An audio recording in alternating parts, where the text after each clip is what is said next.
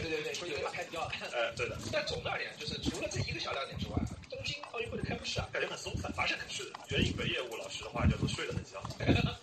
啊，这是我们的倍数，省得我们刚才说的那段话被 bug 了，没业务也能觉得，大家去骂他。没业务说睡得很香，其实想问一问，就这么吓人，你还能睡得香？我都被吓醒了。没业务的意思是我拍的比这大人多了。对对对。但他不是还喊了跟那个中国球迷著名的球迷的一些名言，说是赚亏钱。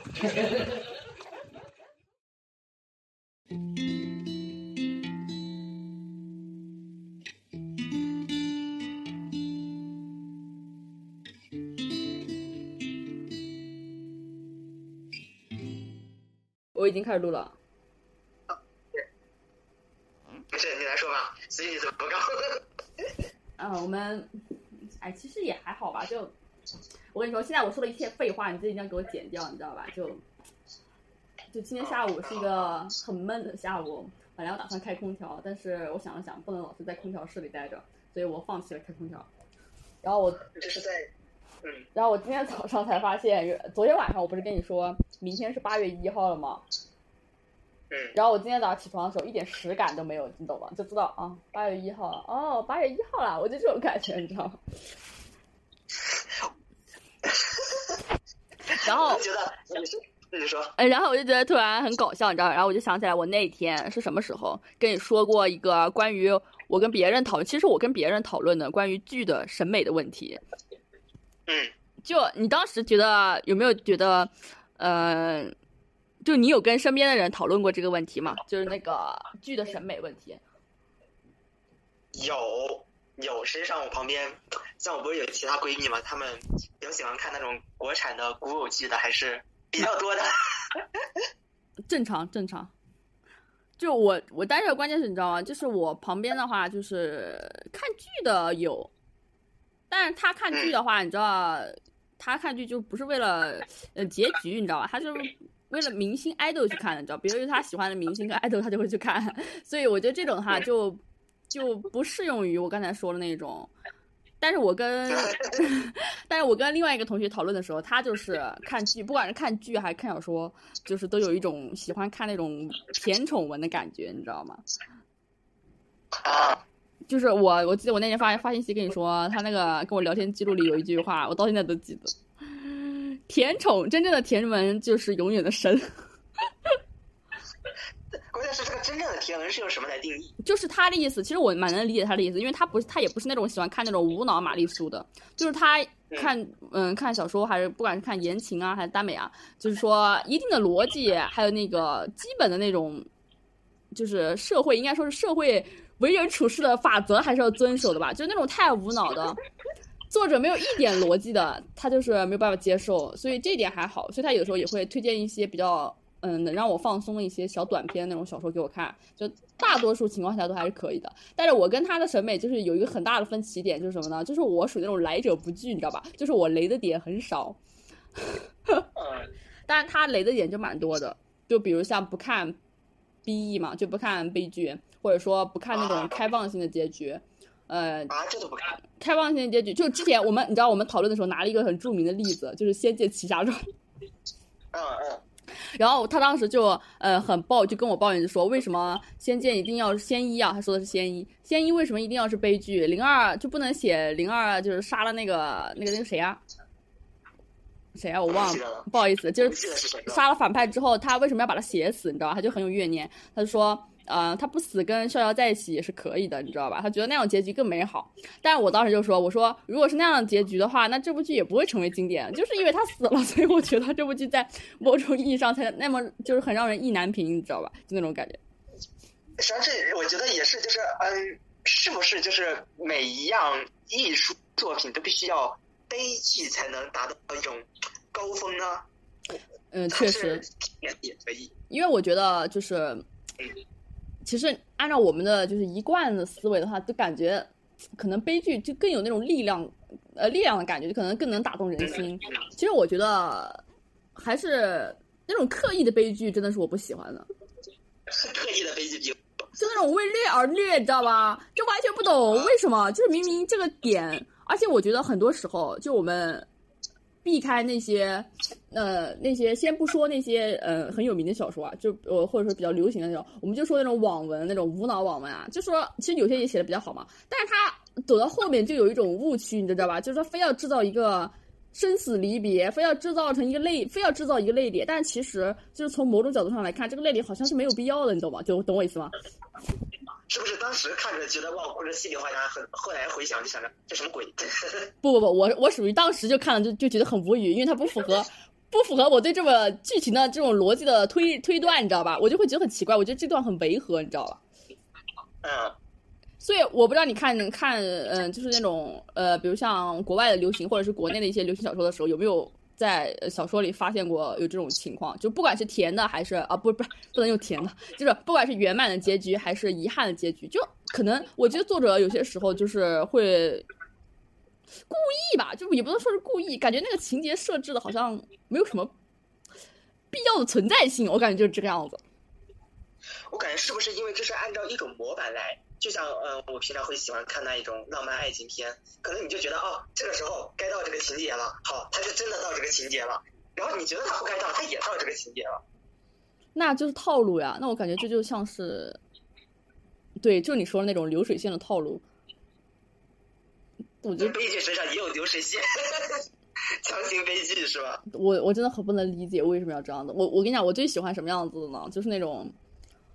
呃，最后的结局是，就是是无可奈何的那种走向，你知道吗？就如果是悲剧，它就是没有办法被改变的那种悲剧，你懂吗？就是说是基于主角或者说是剧里面的人物的性格、人生经历，还有他的嗯那个那个那个，就是他的什么，呃，感情感感情偏向，就是综合起来，他。就是是他这个人会做出来的选择，然后从而推动整本剧情的发展，然后导致这个结局。我我觉得这种结局，我觉得我觉得就不管是悲剧也好，还是呃喜剧也好，我觉得都是可以接受的。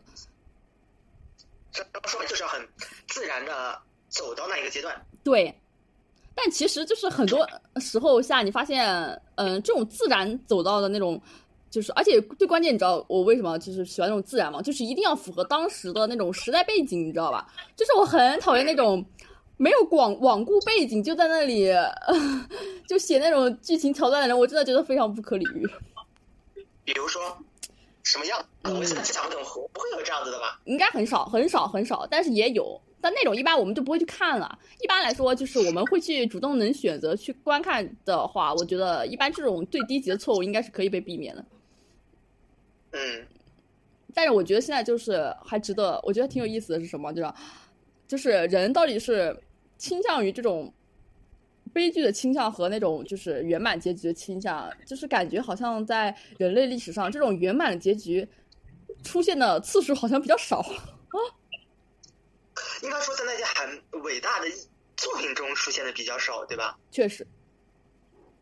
但是在呃，比如说有什么名著？或者有什么很著名的影视是圆满的吗？爱情方面的？我想想，我思考一下，好像没有哎。乱世佳人，乱世佳人肯定不算是。应该说，它也是一个很开放的结局。其实我觉得乱世佳人是一个，嗯，很基于当时的社会背景做出的选择，已经是斯嘉丽本身能给出一个，呃，是斯嘉丽吧？对，对吧？就是他，我觉得他已经能做到最好了。他其实那部小说重点描述的那个。最后结局的那个走向，我觉得是可以被预料到的。就是我看到前面的时候，呃，我觉得我后面就大致看到结局的时候，我心里是没有什么意外的感觉。哎，好像就应该是这样子的这种感觉。嗯，我记，我就记得我之前看完这个结局，然后我当时就跟我妈非常坚定的就说，我觉得斯嘉丽最后一定会追回那个白瑞德的，因为她。她是个很坚强的女人嘛，我就觉得她说到一定会做到。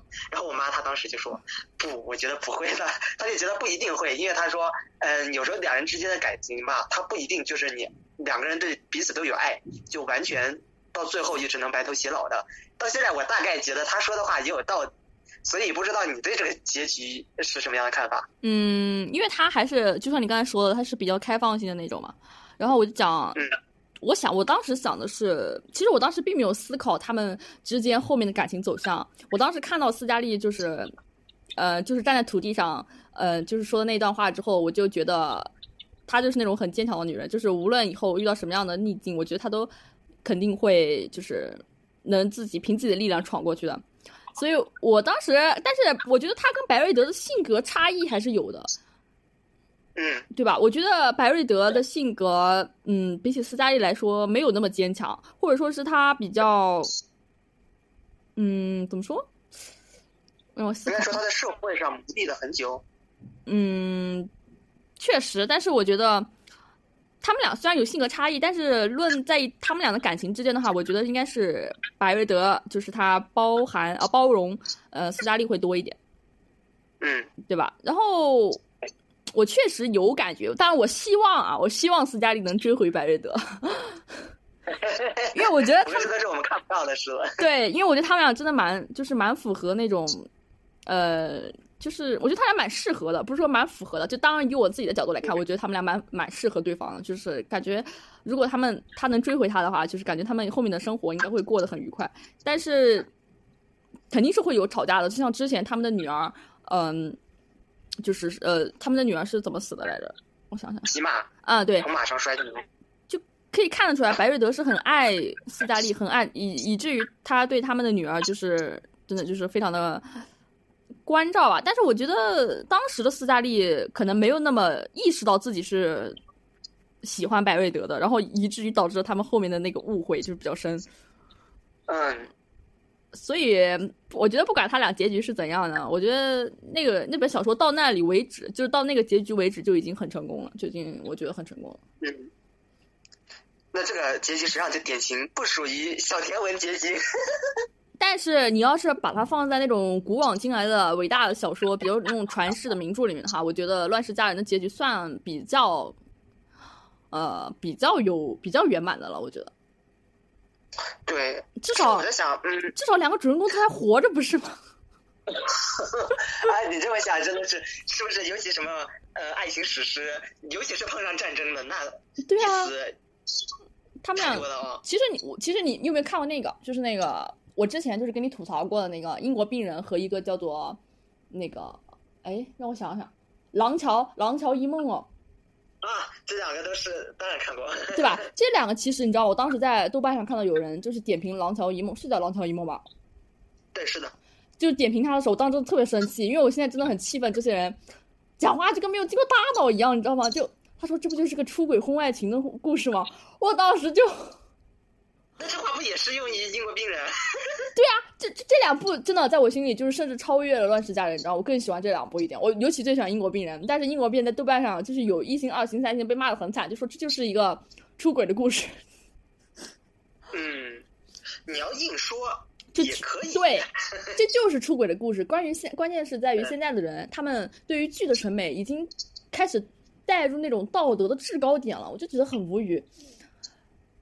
我觉得应该说是要在这个框架下，你看作者要表达出的是什么东西。对啊，如果他只是单单就是单纯的描写了一个很俗套的、很俗套的那种婚外情故事，那当然也就没有什么可说的。但关键不仅仅是这样，他那个当时的处现在那个背景，以及三位主人公的那个身份，还有他们的性格、人生处境，我觉得都是值得去，嗯、就是呃细细的观察和那个情节去细细的去体验的。我觉得这个至少还是可以的。但是我感觉他们就是比较粗暴的把这个归类为是一个出轨小说。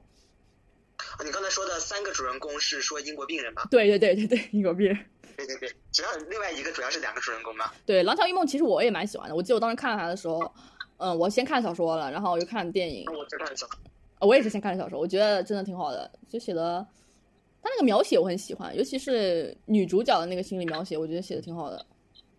我在一开始读的时候，我当时还觉得这感觉是一本特别普通的小说，但看到后面，实际上它全程我不认为它有很让人心潮澎湃那一种描写段落，但就是很把那一种对对方的情感就慢慢植入到你的那一个心里去。对，其实他写的很纠结，你知道吗？就是我很能理会那个女主角和男主那那种又纠葛又复杂的心理。就当时我觉得，其实他的文字，我觉得也并没有很就是很让人感觉到什么爱情的伟大啊，什么什么。我觉得他写的就是很平很平常，或者说是很普通吧。但这里的普通是褒义词，不是不是贬义词。嗯，对对对，像英国病人，我觉得他比较有趣的一点就是，当然这个也也很常见的，就是把这个爱情给归在这个战争的主题下，是二战。嗯，对，是二战。等一下，二战还是一二战还是一战，我忘了。反正就是世界大战的时候。对，反正大战的时候嘛，就还飞行员嘛，就这这几个融呃那个元素就融合在一起，我觉得还算是就放在当时来看啊，肯定是比较先进、比较领先的。但即使放在现在来看，它整部电影里面的那种就是，呃，情感的纠葛和那个寓意，我觉得也是不落俗套的，不至于被评价成只是一个出轨、出轨的婚外情的这种这种 这种评价，真的是大可不必。其实我感觉他这个就是很典型的，把这种婚外情，实际上你要归的简单点，可能抛出三观一点啊，就是在这个爱情下，我觉得他爱情只是这整个电影和小说中一个外壳，它实际上讲的，我觉得是通过爱情这么大一个主题，在战争中表现人当时他们比较有一些艰难的境遇。嗯，对，可以这么说。我当时也觉得，因为很难，就是你可以想象得到吧，战争、战争和爱情放在一起的话，就应该能想到，不是单单去讲爱情。如果他只是单单去讲战争中的爱情的话，我觉得那可能反而这本小说或者说这个电影就不会那么那么传世、那么出名。对，我觉得他们三人应该都是有就是不同的象征。当然，呃，女主角的老公飞行员，我还想不到是什么象征。但是，嗯，关于就是男女主两个人吧，我有印象非常深的一点就是，他的标题不是英国病人吗？对，就是因为里面其中另一个护士吧和另外的一个男人，他们俩后来也互相产生好感了。嗯，他们就在照顾这个面目全非的英国病人吧。对，然后在中间，电影应该是穿插着这个英国病人他的回忆。呃，实际上到最后才发现，我觉得就特别讽刺，就是这个英国病人他实际上不是来自英国的病人。啊，对，其实他这个就，其实他刚开始这个名字，我觉得就已经有一个浓浓的讽刺意味在里面了。嗯。哦，但是有一说一啊，朱丽叶真的好好看呀。你说是朱丽叶·比诺什吗？对啊。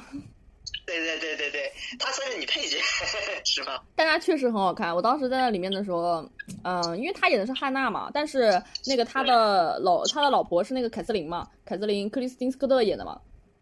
对，女主角。对她，她也是，但她的气质非常好，我特别喜欢那个里面那个她对她呃刘就是克呃那个那个呃凯瑟琳对那个呃那个那个男主角叫啥名字我忘了，我只记得那个演员的名字，就是他。对我只我只记得演员费因斯。对他给他写了一首诗，你知道那首诗到现在都记得。你会背吗？呃，我我想想，但是我记得，哎，让我想想，嗯，完了，嗯，我最近脑子不大好使，但是我还是蛮喜欢他的。我觉得那首诗我之前看的时候，我真的就是，哦哦哦，我想起来了，我记得英文，但是我中文不记得，因为啊，因为他英文开头就是 My darling 嘛，I'm waiting for you，对吧？我觉得这段，然后他那。啊就说的我感觉心里一颤，就整个的一个独白，我真的超喜欢。我觉得，然后就是当时我就是因为这个场景，就是而深深的喜欢上这个电影的。嗯，呃，最后的结局还是怎么说呢？是在希望中，就是迎来那一种，也不能叫毁灭吧？我觉得就是凋零更好。对，凋零这个词真的非常的就是很好。然后我看到你知道吗？我看到豆瓣就是高评。有一个特别搞笑的一一一个评价，就是今天你出轨了吗？哎呀，没有必要，真的没有必要。然后还有一个评价就是，即使我喜欢法国电影，也无法忍受这样庸长沉闷的电影。这就是所谓的奥斯卡。他确实长了一点，但如果按这些三观党，我没有批评他们的意思啊，按他们的心理来看的话，我就感觉最后这两部相对不是很圆满的结局，应该算称了他们的意。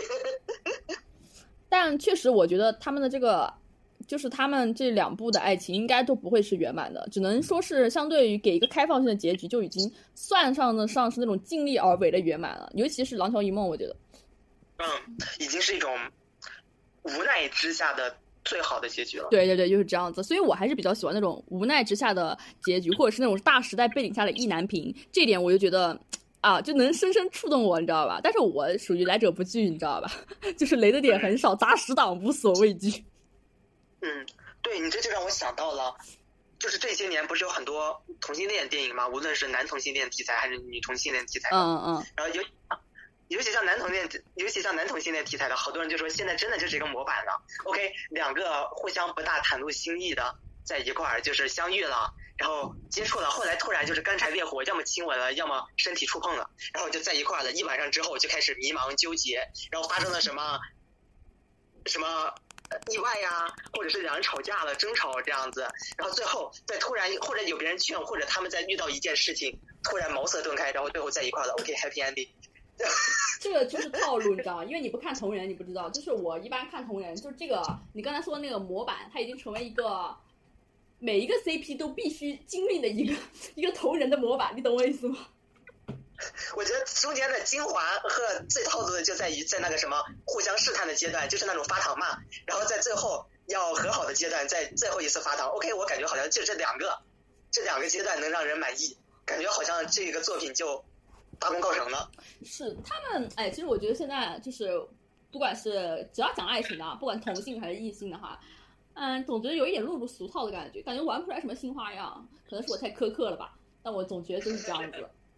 然后我之前不是就是很喜欢那个小姐嘛，朴赞玉的那个，我我我之前是把它当成一部呃女女同性恋电影来看的，然后我后面看完的时候，我过了一段时间，就是在金敏喜拿了那个柏林影后之后，好像他他拿柏林以后好像不是因为这部电影嘛，不是的，是那一部叫《独自在夜晚的海边》。对对对，但是我在他拿了这个奖之后，就当时当天晚上为了记我呃为了回顾一下，我又去看了一下，我发现其实朴赞玉好像并没有。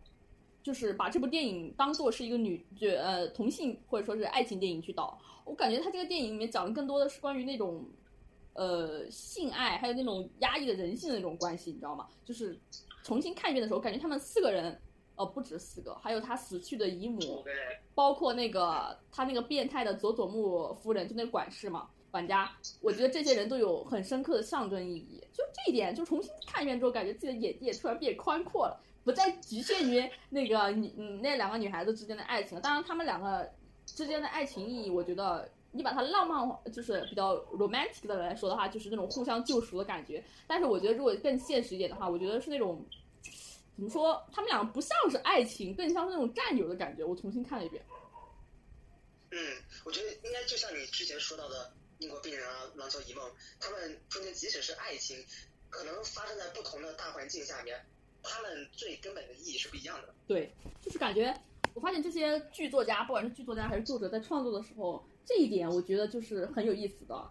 虽然说形式和模式相同，但是他们就是根本的那种根源，感情的根源是完全不同的。我觉得这点就比现在的一些呃所谓的所所谓的那种爱情电影看的就比较嗯更加能让人有那种深刻的感受。我觉得现在的电影感觉就像是。啊，我没有批判所有电影，我指的只是部分电影。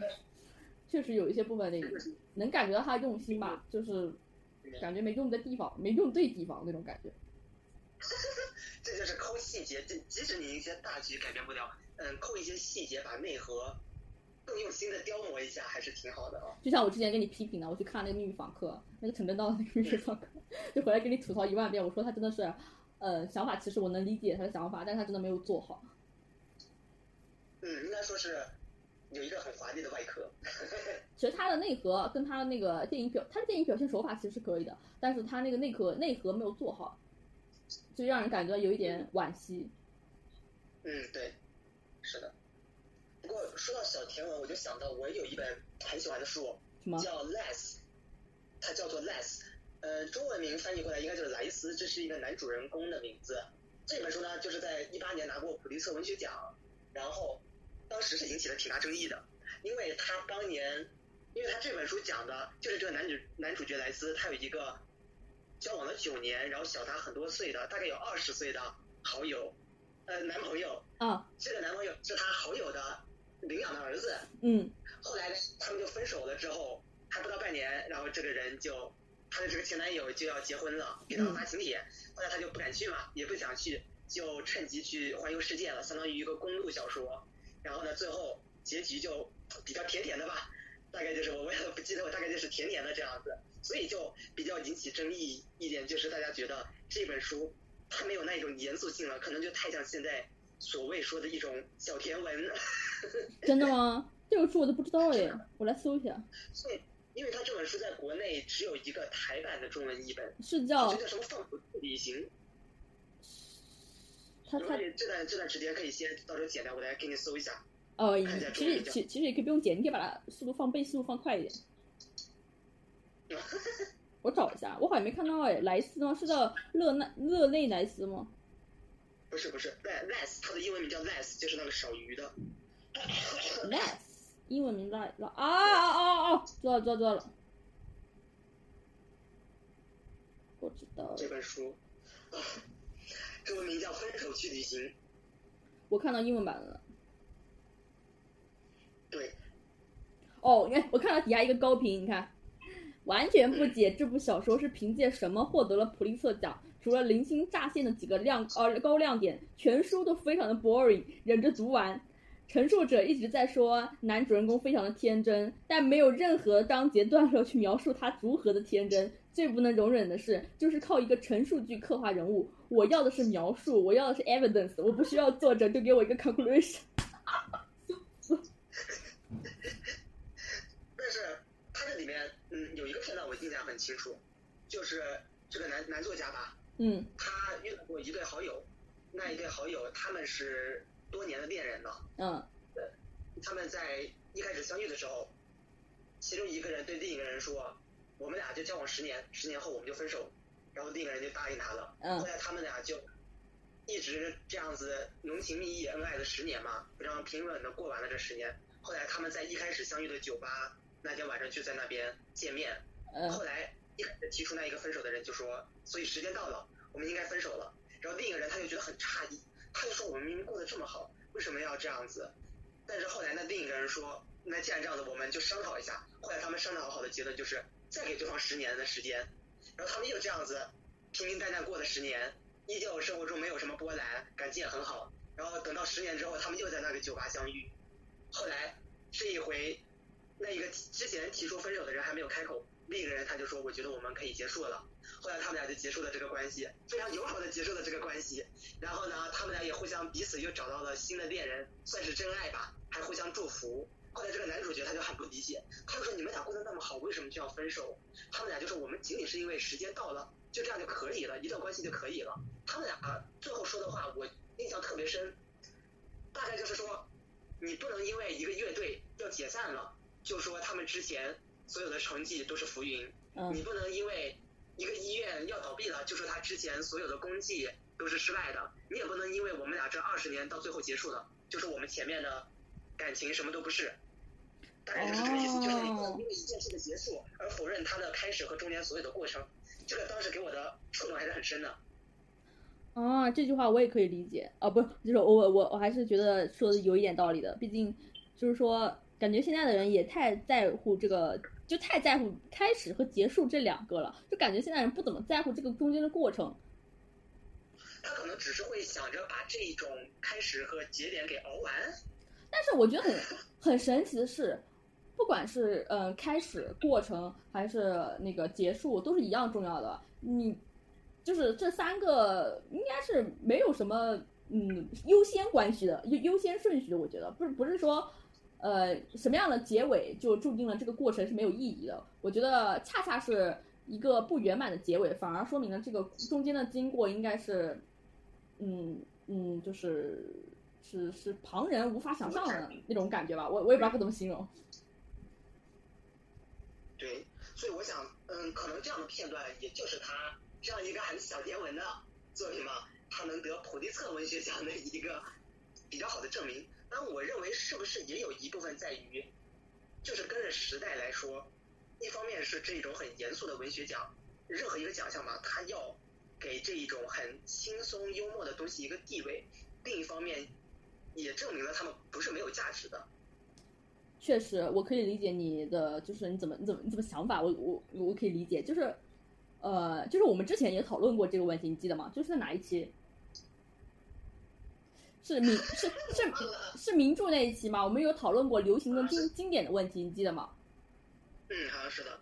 就当时是我记得是你说还是我说，是你给我举了个例子吧？就是说有一个人说什么，呃，说什么说哪一本小说不够经典来着？然后但是你跟我说就是这个。呃，说说这哎什么评论我记不得了，那个智障评论我记不得了。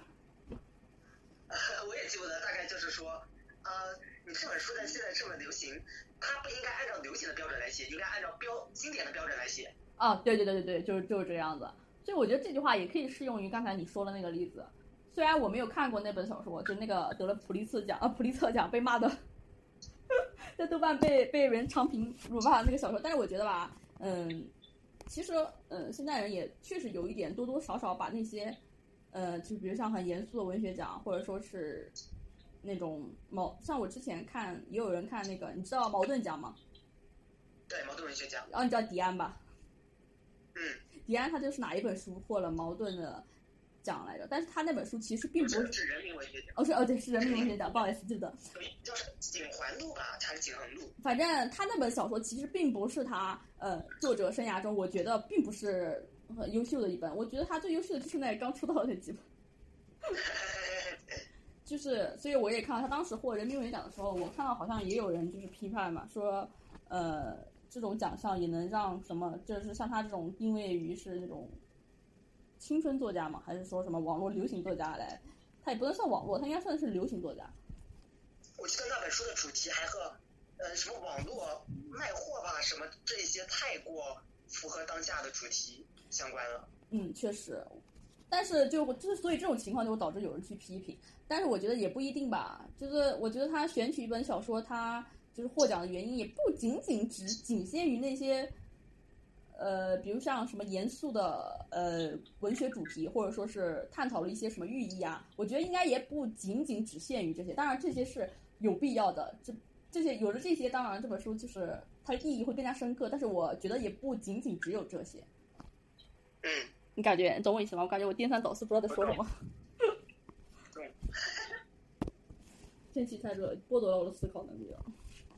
但是我一方面我又会觉得，就像你之前说到的这个小甜文，你说你旁边可能很多人都无论是小甜文、小甜小甜剧吧，嗯，都会看这些。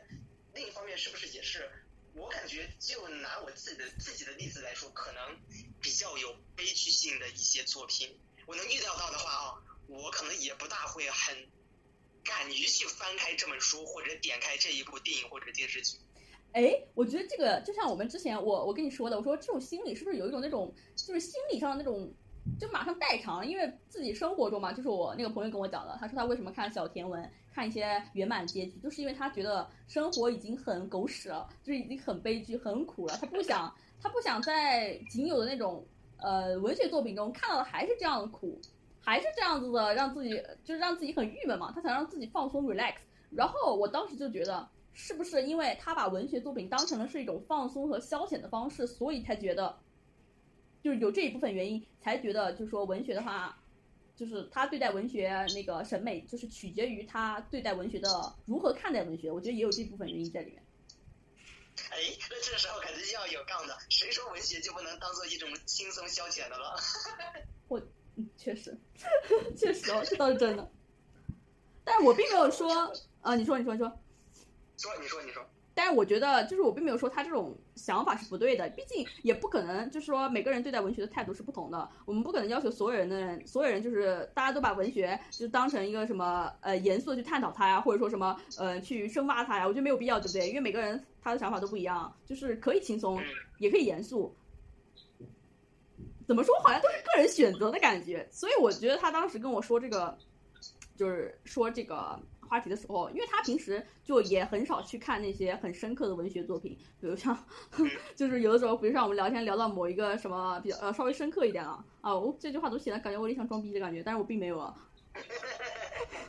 我们也是看那些什么比较无脑的推理小说，或者你看小甜文是吧？对啊，我也看啊，我我可是看完了整部《斗罗大陆》的人。我很我很佩服江南，他能赚到那么多钱，没有别的意思。不是呃，不是江南，不是的，是他。佩服杨三少。是他吧？是唐三吧？对，唐家三少。对对对对对，是他是他是他。所以就是因为他就是平时我们聊天的时候，我也会聊到一些，他就会有点懵，你知道吧？就是可能知道，但是知道的就很浅显的那种感觉，就可能对他来说，嗯，并不把这个文学当成一个需要需要呃深刻探讨的一个东西，就是。嗯，怎么说呢？感觉就可能他看小说就是为了轻松吧，就是为了消遣，所以他也很少去看一些，嗯，比如像我我我之前看的什么，我之前给他推荐的那个时候，他上次问我看的时候，我给他推荐了一个 小说，你知道什么吗？呃，我让他去看渡边淳一郎的《失乐园》渡边淳一的失乐园啊，不是渡边对渡边淳一的《失乐园》，我让他去看这个，然后当时有一点懵，他说《失乐园》。就是他，他好像知道这个电影名字，但是他并不知道这个电影讲的是什么。然后，然后他当时就在上，可能是上网搜了一下吧，就在 B 站，然后发现了一个吐槽视频，是一个博主在吐槽《失乐园》，就是说这个作品的三观有点不大正的之类之类之类之类的。然后他就说：“你居然推荐我去看这个？”我说：“呃，海纳百川嘛，了解一下人生又有何妨呢？” 你这个话说的太，他估计听到又是一脸懵。所以就是，嗯，但是其实我觉得，呃，就是不管是文学，不管什么样的文学，网络文学还是什么深刻的什么当代或者说现代或者什么古代文学，我觉得也都没有必要过于严肃，就是因为我觉得过于严肃就会带来一种那种敬畏，就是过于敬畏的心理，感觉会把这本小说神化，你知道吗？就我经常看到这种现象，可能我就会不能很很好的正视这部作品了。就感觉你不能辩证的看待它，你就嗯。嗯，感觉好像就感觉跟那种爱豆追星一样，就感觉追爱豆一样。我可能会先听哇，他多么多么久负盛名，然后看到这部作品就嗯，是吧？其实其实就是这种现象，我觉得很正常。比如像你之前不就跟我吐槽说你看不进去马尔克斯的那个霍霍乱是霍乱吧？霍乱，对。但是我我之前就有给你推荐过霍乱，因为我当时看的时候我就很喜欢，直到现在我还是蛮喜欢的。所以就说也不一定说久负盛名。就每个人都有得去喜欢，或者说每个人都能去接受。我觉得这个，呃，就这种想法可能太刻太极端了。嗯，是的。不过霍乱，你你当时不喜欢他的原因是什么来着？怎么说呢？有一个豆瓣短评说的特别好，那就是说通篇写感情，却却看不到真实的情感。魔幻主义啊，要不然怎么能叫魔幻主义？可能我觉得这本小说就在于他。他实际上写的几个人物，包括他们心理描写，看着很饱满，但是我感觉这几个人可能还是太符号化了一点。你知道吗？其实我当时看这部小说的时候，你知道它最吸引我的是什么吗？嗯，就是这种看似很饱满，但其实内里非常虚无的这种状态。我当时就是被这种吸引了。啊，然后对我来说，我看完我真的是想骂娘。可以理解，可以理解，因为我在看他的这个。就是看他这霍乱之前，我有接触过他的一些作品，还有包括他们这个就是跟他文风或者说是风格比较像的话，我都有看过。所以我接受的这是比较快的，知道吧？但是他就是马尔克斯的话，我最喜欢的也不是那本霍乱，我比较喜欢的是一个蓝狗的眼睛和他的短片，我特别喜欢。他的长篇我就觉得还好，还一般。嗯，哦，就是那几部短片集。对，那个几部短片集我觉得写的真的很好。他短片的那个呃文字的那个力量，其实嗯，我觉得比长篇更能体现得出来。嗯。觉不觉得这一种虽然说就是不必要太过强求啊，我们看东西要多么有严肃感，多么有意义，但是会不会因为我们就是身处这个时，因为我们就生活在这时代，你也接不接触不到其他时候是什么样？你觉得会不会在个人原因之外，还有一个原因是因为就是一种时代的大环境影响啊？会有，我觉得这种原因可可以说，其实实际上来看，我觉得这种原因按照我的理解的话，我觉得它可能占的比重还比较大。无形批判开始了。我并没有批判的意思，我只是在实事求是的陈述。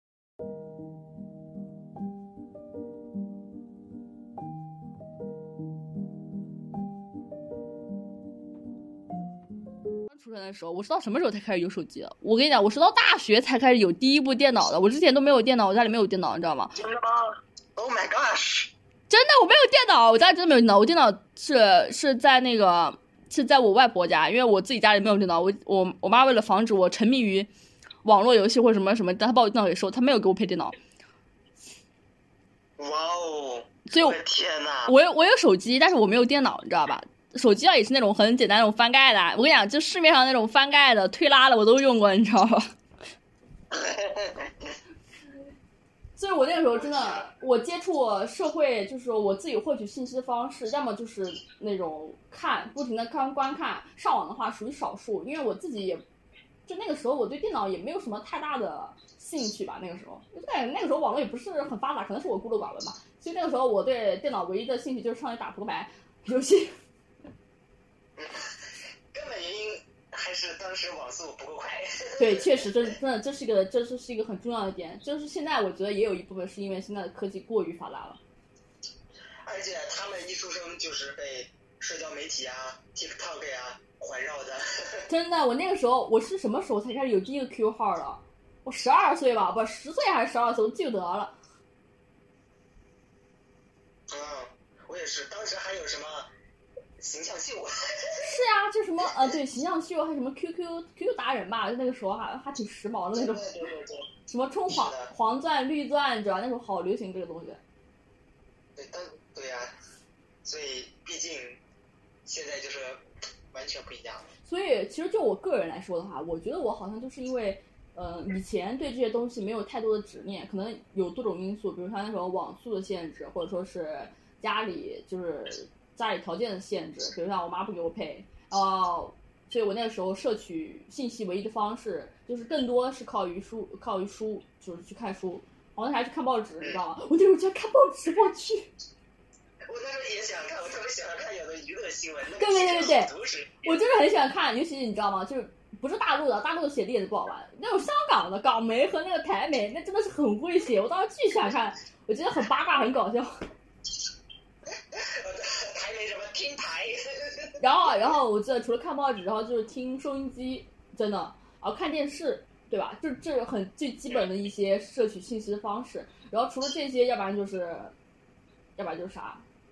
是吧？就是好像也没，好像也没有什么了。要不然就是出去旅行吧，就是比如说这这些最基本的社区知识方面。其实其实我以前还好，知道，因为我以前我走，我走的地方还比较多。因为有时候我妈会带我出去玩。嗯。所以这点还比较好，就是这个比较好。所以说，就对我个人而言哈，我对社交媒体，就是从那个时候，不管到那个时候到现在，还是从对网络的依赖，其实并没有那么深，没有那么。多的执念，当然现在不一样。现在很多东西你都跟手机息息相关，没有办法。就是有的时候感觉是自己被迫去使用这个、这个、这个、这个、这个东西。被他绑架了。对，这个真的感觉自己被绑架了。然后又一边想从这种绑架中逃脱出来，但一边你又没有办法，感觉什么东西把你给粘回去了一样。嗯，实际上这就像，因为有这种绑架吧，所以他们会很绑架你的思维，都就像。现在不都是那种真的是短平快？我感觉这个我们之前也聊过，他们一开始就看那种什么几分钟看完一个视频，这什么几分钟看完一个电影啦，几分钟读完一本书啦，然后现在不还更可怕的是什么 TikTok 上面十秒钟就可以读完一本书是吧？都有，就讲完一本书。这个真的太太浮夸了，我觉得有一点。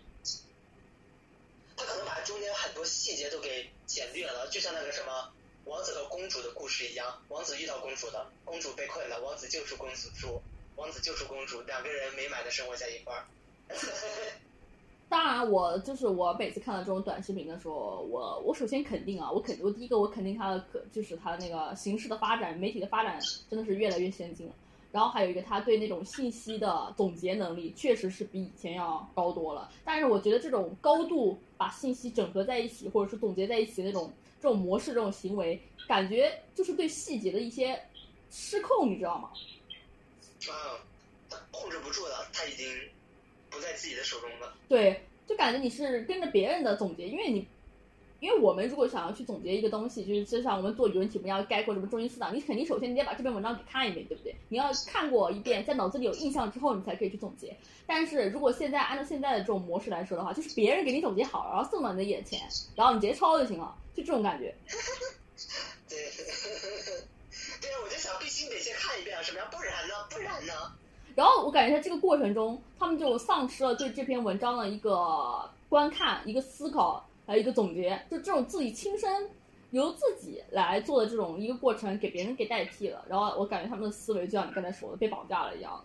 当然了，然而很多人自己都没有认识到这一点，我觉得。对，唉，确实是这样。所以到最后，可能他们看到一个很悲剧的结尾，就会觉得啊，只是 B OK，那前面什么东西都是为这种铺垫的。但虽然确实是这样啊。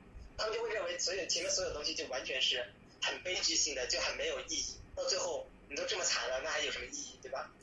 就是，而且真的是有一种过分看重结局的感觉。但其实我觉得很多事情，你过分在重，就呃过分重视这个结局，其实也没有太多的呃意义。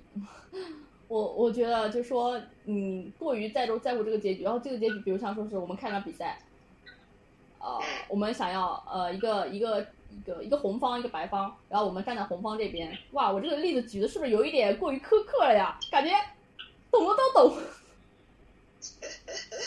就是我我们站在红方这边，我们想要红方赢，然后我们就忽略了他们中间所有的那种你来我往，运动员就是啊，不能用运动员，就是选手的那种那种过招的招式，忽略了这个比赛的过程，我们只看了结果。也就是说，我们最终结果要确定的是红方赢，就是这样来说才是有意义的。但是如果红方没有赢呢，或者说红方输了呢？但这个输这个结果一定就是因为技术的原因导致的吗？还是说有什么其他的原因呢？就感觉他们。忽略了这个东西吧，或者说是对输赢的结果，还有比如像，哦，不只是对结果，还有对什么东西呢？对过程中间一些不，就是不和谐的地方格外的在意。比如说，我我不想举，我我不想举例子，举例子我要被喷，我跟你说。对，我觉得就是只有当你看了中间的过程，你才能知道他最后。就像你举的比赛的例子，他为什么输的，然后对方为什么赢的，他输的是不是有很正当的原因，对吧？对，就是这样子。所以说，就是说，嗯，现在，嗯，当然了，我们只针对少数部分自己对号入座的人。